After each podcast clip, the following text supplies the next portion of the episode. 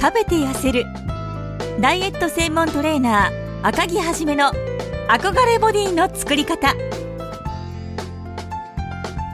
この番組は指導歴10年以上延べ5000人以上の体づくりをサポートしてきたダイエットシェイプアップ専門のパーソナルトレーナー赤木はじめがあらゆるダイエット法や美容健康法を試してもうまくいかなかった方へ体の仕組みから見たダイエットの新常識をお届け。思わず誰もが振り返る憧れボディの作り方をお伝えしますそれでは今回の番組をお楽しみくださいはいこんにちはこんにちは。えパーソナルトレーナーの赤木ですアシスタントの香りです。よろしくお願いしますえーそれでは、えー今回の、えーポッドキャストを始めていきますはい。本日のテーマは運動と食事どっちが大事です？よろしくお願いします。はい、えっ、と運動と食事ですねあダイエットをするにあたって、はい運動と食事どちらが大事かっていうことなんですけど、まはい。あ、結論さっき言ってしまえばもう食事の方が大事ですそうなんですね。はい、結構ほとんどの方ってやっぱ痩せるのには運動が必要かなと思ってあのフィットネスクラブ来られると思うんですけどはい。それ以上にですねえー食事の割合の方が実は大事でして、はい。まあ、僕もね普段はあのフィットネスクラブの中でパーソナルトレーニングを提供してるんですけど、はい。来られてるあのお客様っていうのは大体週に1回だけなんですね。あ、そんなに少ないんですね。。はいい、で週に1回、まあ、筋トレに来ていただいて、はい。えーでそこでですねあの普段の、えっと食事の気をつけ方アドバイスアドバイスを、していただくんですね。はい、そこでしてるんですよ。はい。例えばお客様を例にとると1週間の間にはい1回しか運動してないじゃないですか。はい。うんで食事に関しては1日3回食べると思うので、はい。まあ、7日間あったとしたら21回取ってることになるんですね。はい。はい、で運動は1回で食事は21回ということになるので運動と食事ってなった場合、気をつける回数が多いのは食事の方なんですね。はい。はい、でも食事を取りすぎたりすると、うん。やっぱり運動をして、うん。その分消費をしなきゃいけないと思ってしまって、うん。運動を頑張らなければと思ってしまうんですけどどうしたらいいでしょうか？うーん。食事の影響ってすごい大大きくて、はい。えっと、僕の知り合いであのジムに通い始めた方がいるんですけど、はいそこのねジムの隣にはい。あの吉野家とはい。マクドナルドがあるんですよ。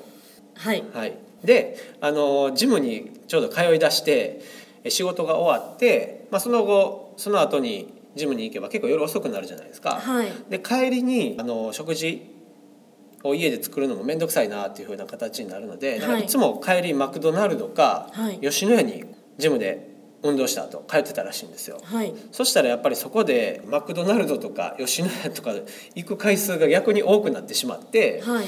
あの逆に体重が増えたっていう人がいるんですね。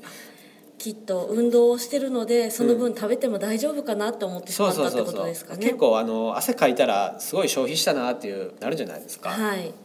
どうしても帰りにそのファーストフードに入ってしまって、はい。まあ、反対に食べ過ぎてしまったっていう例もあるんですね。だから運動をまあするのは全然いいことですし健康にもなるんですけど、はい。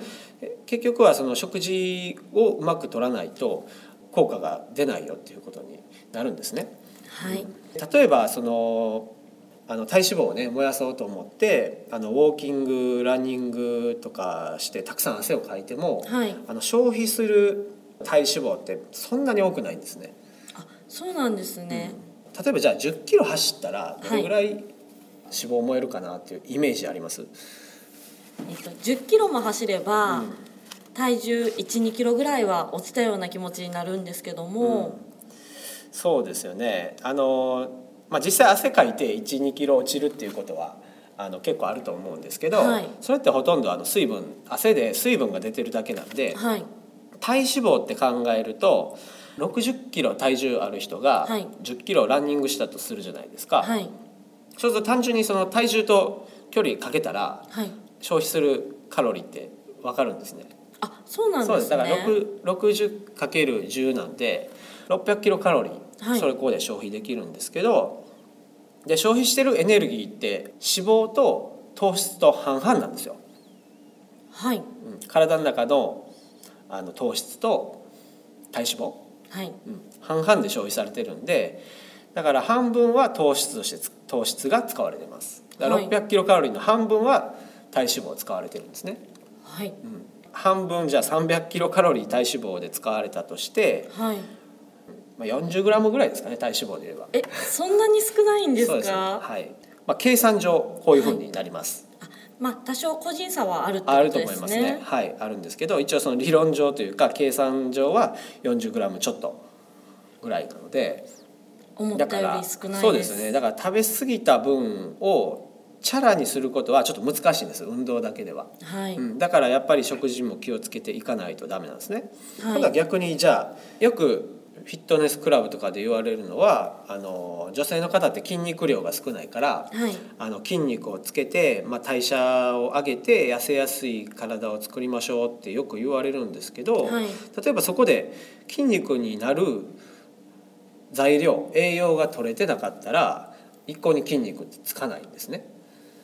そうなんですね、よく脂肪を燃やして脂肪が筋肉に変わるっていうイメージもあるんですけどそういうわけではないんですか？それはまた別です。あはい、そうなんですねだから筋トレをして筋筋肉になる材料をしっかり食べないとそこでは食べないと、はいあの筋肉つかないんですよ。そうなんです。だ結局そこでじゃあ代謝上がらないってことになりますよね。はいはい。だから食事があのちゃんと取れてないとそういうことにもなるし、もっと言うとそんなに量を食べてなくても、はい中身の今度じゃあ栄養のバランスが悪いとするじゃないですか。はいそうすると脂肪が燃える時って運動したらそのままその体脂肪が消費されてるんじゃなくて、はいビタミンとミネラルを使ってエネルギーに変えるんですね。ってことはビタミンミネラルが不足した体で運動しても、燃えにくいんですよ。あそうなんですね、だから結構運動してるのに燃えないっていうのは、はい。栄養のバランスが悪いっていう可能性もあるんですね。はい。だからここまで言うと多すぎてもダメだしはい。逆に食べないと筋肉つかないし、はい。今度バランスが悪いと脂肪も燃えにくいということになるので、はい。結構食事が大事かっていうのは分かっていただけたと思うんですけど、はい、うん、じゃあねそしたらここまで聞いたら運動いらないんじゃないかって思う人もいるんですけど。そうですね。ね。食事面を気をつければ。とりあえず痩せるんじゃないかっていうことでね、えーそう思う方もいると思うんですけど、はい。まあ、運動全然意味ないことはなくてだからちゃんとした食事気をつけた上であの運動に取り組めば、はい。もちろん代謝も上がるし、はい。そこで筋肉つけばですね、まあ、痩せやすい状態になりますので,、はい、でもっと言うと筋肉をしっかりですね、まあ、ムキムキになる必要はないんですけど女性の場合はね、はい。ムキムキになりたくない人の方がほとんどだと思うので。そうですね。ね。でもあの最近だとなんかヒップアップとかはい。流行ってますよね、なんかはい。お尻を鍛えるとか流行ってたりするので、つけるところにつけばメリハリにもなるので、はい。ウエストとか細く見せたいところをより細くね強調もできますんであのボディラインが綺麗になるっていうこともあるんですよ。はい。だから食事だけだったら単純にあの体重を落として脂肪を落として痩せることはできるんですけどあの運動を取り入れていただくと体のラインが綺麗になるっていうことですね。見た目も綺麗良くなるということですね、そうですそうです、まあ、さっきも言いましたけど食事だけでダイエットした場合は、まあ、体脂肪を落とすこともできるんですけど、はい。あのうまくやらないと筋肉も落ちていく可能性があるので代謝が落ちてしまう。そうです。結果代謝落ちてしまって、はい。あのちゃんとやらないと本当に痩せたけどふ太りやすくなる。デメリットも生まれてくそうるんですね。ですね。はい。